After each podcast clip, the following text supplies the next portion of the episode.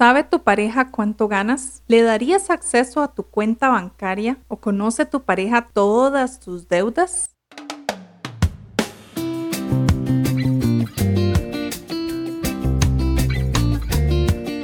Bienvenidos al podcast Finanzas y Emociones, un espacio donde aprenderemos cómo administrar nuestras emociones para que éstas nos dirijan al uso correcto del dinero. Hola, hola, ¿cómo están? Ay, ay, ay, qué preguntas más fuertes, ¿verdad? bueno, no quiero crear polémica, pero son preguntas que realmente traen mucha discusión y polémica a las parejas y por eso quise hablar de eso. Quiero comentarles que, bueno, mi esposo y yo estuvimos en un encuentro de parejas que nos conllevó pues abrir nuestro corazón, a decir cosas de o hablar de cosas que no que quizá no lo hacíamos frecuentemente. Gracias a Dios una de ellas no son las finanzas porque, eh, pues, como les he comentado en otros episodios, mi esposo desde el noviazgo puso muy claro las finanzas sobre el papel, pero realmente cuántas parejas ocultan información a la pareja, ¿verdad?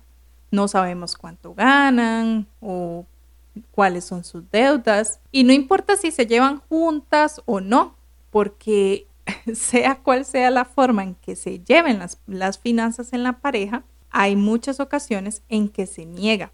Y esto normalmente es porque queremos evitar discusiones, ¿verdad? O que me pida rendición de cuentas de algunos pagos, o yo quiero llevarlo a mi forma. Y bueno, toda esta cuestión al final es una infidelidad. Uy, Angie, pero ¿cómo? ¿Cómo que una infidelidad? Sí. ¿Qué pasa cuando usualmente las parejas son infieles, que de hecho son de las razones eh, más importantes o importantes, este, no sé si es la palabra, pero sí de las dos grandes razones de los divorcios, la, la infidelidad y las finanzas. Eh, yo digo que al final termina siendo una sola, porque usualmente cuando las finanzas es un tema es porque hay una infidelidad financiera. ¿Qué pasa? No hay confianza, no hay transparencia, no somos honestos el uno con el otro. ¿Y por qué? Porque yo pregunto, bueno, ¿cómo te sentirías si supieras que tu pareja te, te oculta una deuda que te puede llevar a la quiebra? Desconfiado, frustrado, preocupado, angustiado, bueno, muchísimas emociones. Y esto ocasiona pues ese temor que impide que lo conversemos. Pero podríamos llevarnos una sorpresa y como es la costumbre, contarles historia, ¿verdad?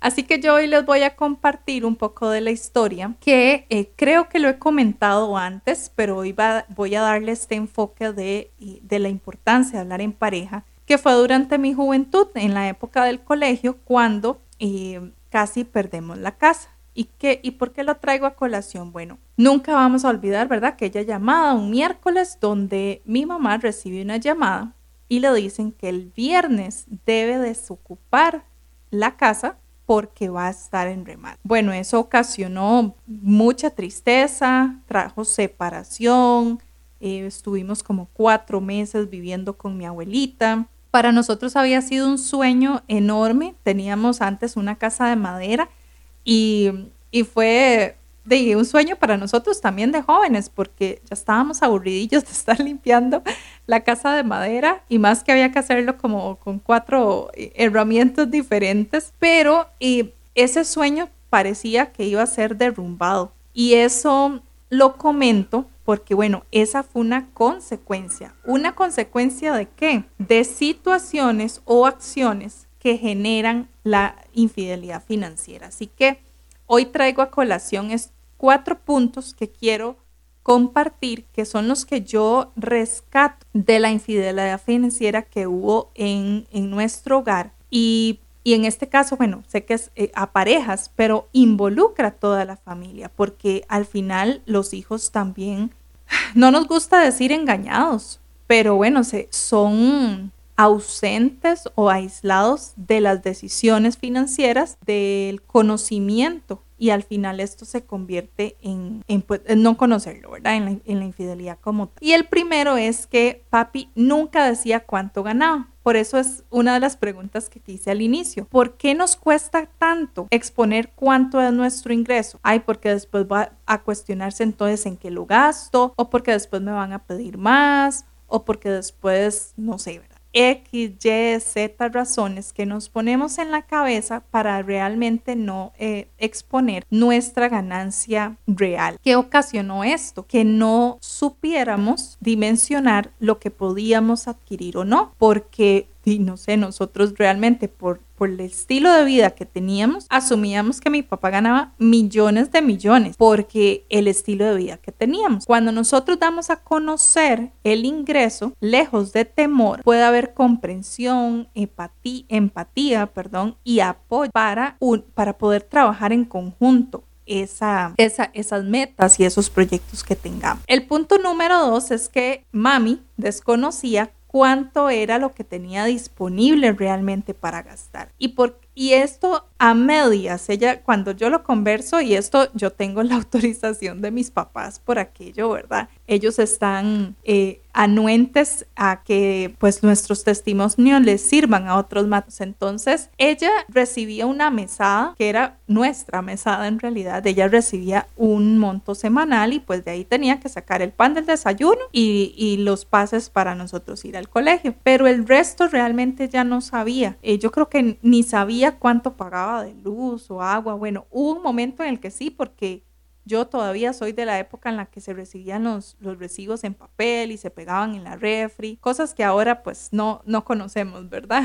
¿Y esto qué pasa? Igual al no conocer entonces cuánto hay disponible para pago relacionado a lo que decía ayer, asumimos que tenemos para todo, ¿verdad? Número tres es que papi no sabía decir que no, uy, uy, uy, y este debo confesar que es de los que a mí más me cuesta hasta la... Es algo que trabajo diariamente. ¿Por qué? Porque esto ocasiona que aparentamos, vuelvo a, a comentar lo mismo es que podía pagar todo lo que pedíamos. Y este decir que no lo relaciono a la apariencia porque he escuchado muchísimos eh, esposos, ¿verdad? Que tal vez su estilo de vida o su ingreso no es igual al del padre de la esposa. Y aquí entra de, verdad, o sea, esta parte de de la importancia que es hablar esto, ojalá desde el noviazgo. Y si me escuchan personas solteras, no crean que esto no les va a ustedes tampoco, porque realmente desde la soltería debemos aprenderlo. Desde la soltería podemos valorar, interiorizar y decir, mira, ¿qué viví,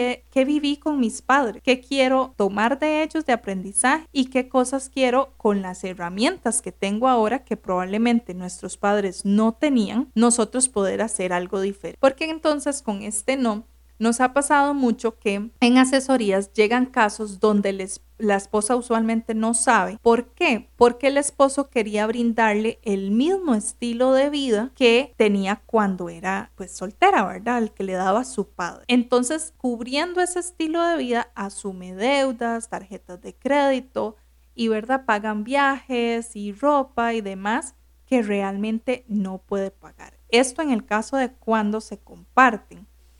Cuando no se comparten las finanzas, también entra una apariencia, porque entonces no quiero que el otro vea que yo estoy menos, ¿verdad? Y quiero ponerme al mismo nivel, pero como no sé ni cuánto gana, entonces al final los dos creen que ganan bien porque se ven los dos bien y podría ser, porque hay casos en los que sí, los dos ganan bien y están muy bien, pero podría ser que no, que lo que hay detrás son muchas deudas. Así como también hemos visto casos de esposas que están asumiendo el, casi que todo eh, la carga financiera o, sea, o, asumen esa cabeza de hogar, esa, ese rol, ¿verdad? De, de, de proveer todo en el hogar, porque quizá entonces quieren cubrir lo que sus esposos no tuvieron. Esto es en viceversa. Utilizo, ¿verdad? E, ejemplos simplemente que se me vienen a la cabeza, pero puede ser en ambas, ya sea el hombre o la mujer, que pueden aparentar o querer cubrir esas necesidades que no tuvimos de solteros y que entonces eh, ahora lo hacemos, pero sin conversarlo. Y entonces hace que ocultemos información que cuando viene a la luz duele exactamente igual que una infidelidad hacia otra persona. Y el número cuatro es la negación. Cuando mami recibía llamadas, porque obviamente esta fue ya como la llamada final, pero previo a eso hubo algunas llamadas donde mami decía, ay, qué raro, ¿verdad? porque llamarán? Y cuando preguntaba, pues papi decía que no, que todo estaba bien, que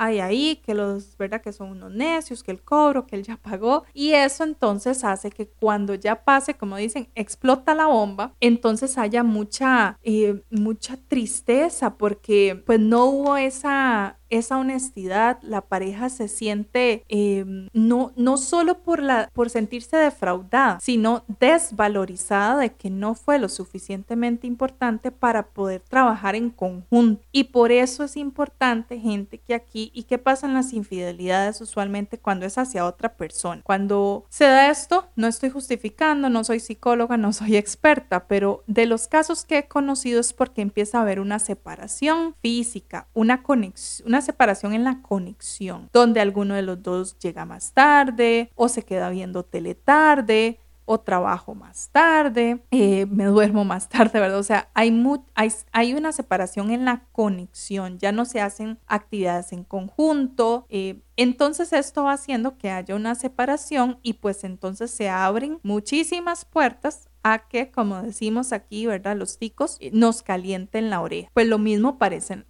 perdón, lo mismo sucede en las finanzas. En las finanzas, pues no tenemos esa conexión hay una separación, cada uno va por su lado y cuando eh, aquí pues no nos, realmente también nos calientan la oreja, ¿verdad? Los negocios y los vendedores de las tarjetas de crédito, entonces pues vienen todas esas eh, molestias, frustraciones y demás. Entonces es importante trabajar todo esto, ¿por qué? Porque los sentimientos al ser infiel hay culpabilidad, vergüenza, temor, frustración, causa estrés también por cargar solo una tarea que podría llevarse entre dos y genera mucha inseguridad, mucha, mucha inseguridad. Estas pueden venir, ¿verdad? Temores que tenemos de niño, como ya lo explicaba, o para satisfacer necesidades que no teníamos y eso hace pues que, que queramos o no queramos, perdón, exponer todas estas emociones que eh, tarde o temprano pues salen a la luz. Entonces,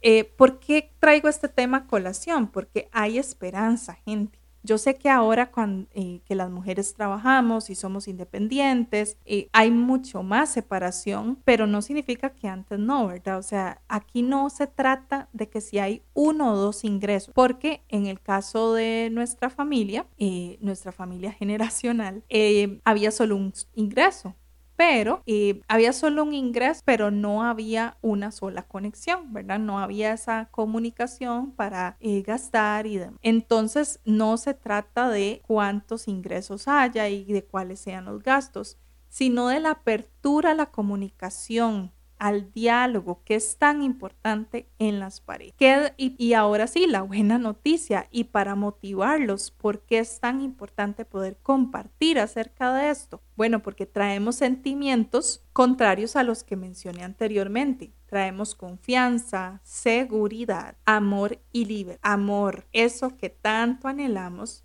en pareja. Y eso es lo que nos hace sentir cuando podemos conversar de un tema tan importante, esto va a fortalecer el amor. Entonces, yo quiero cerrar también con la importancia de reconocer que hay que ser humilde, hay que dejar atrás eh, el pasado, hay que apoyarnos y reconocer que sí hemos cometido errores, que podemos perdonarnos, pedir perdón y eso es a lo que nos llama también el Señor, ¿verdad?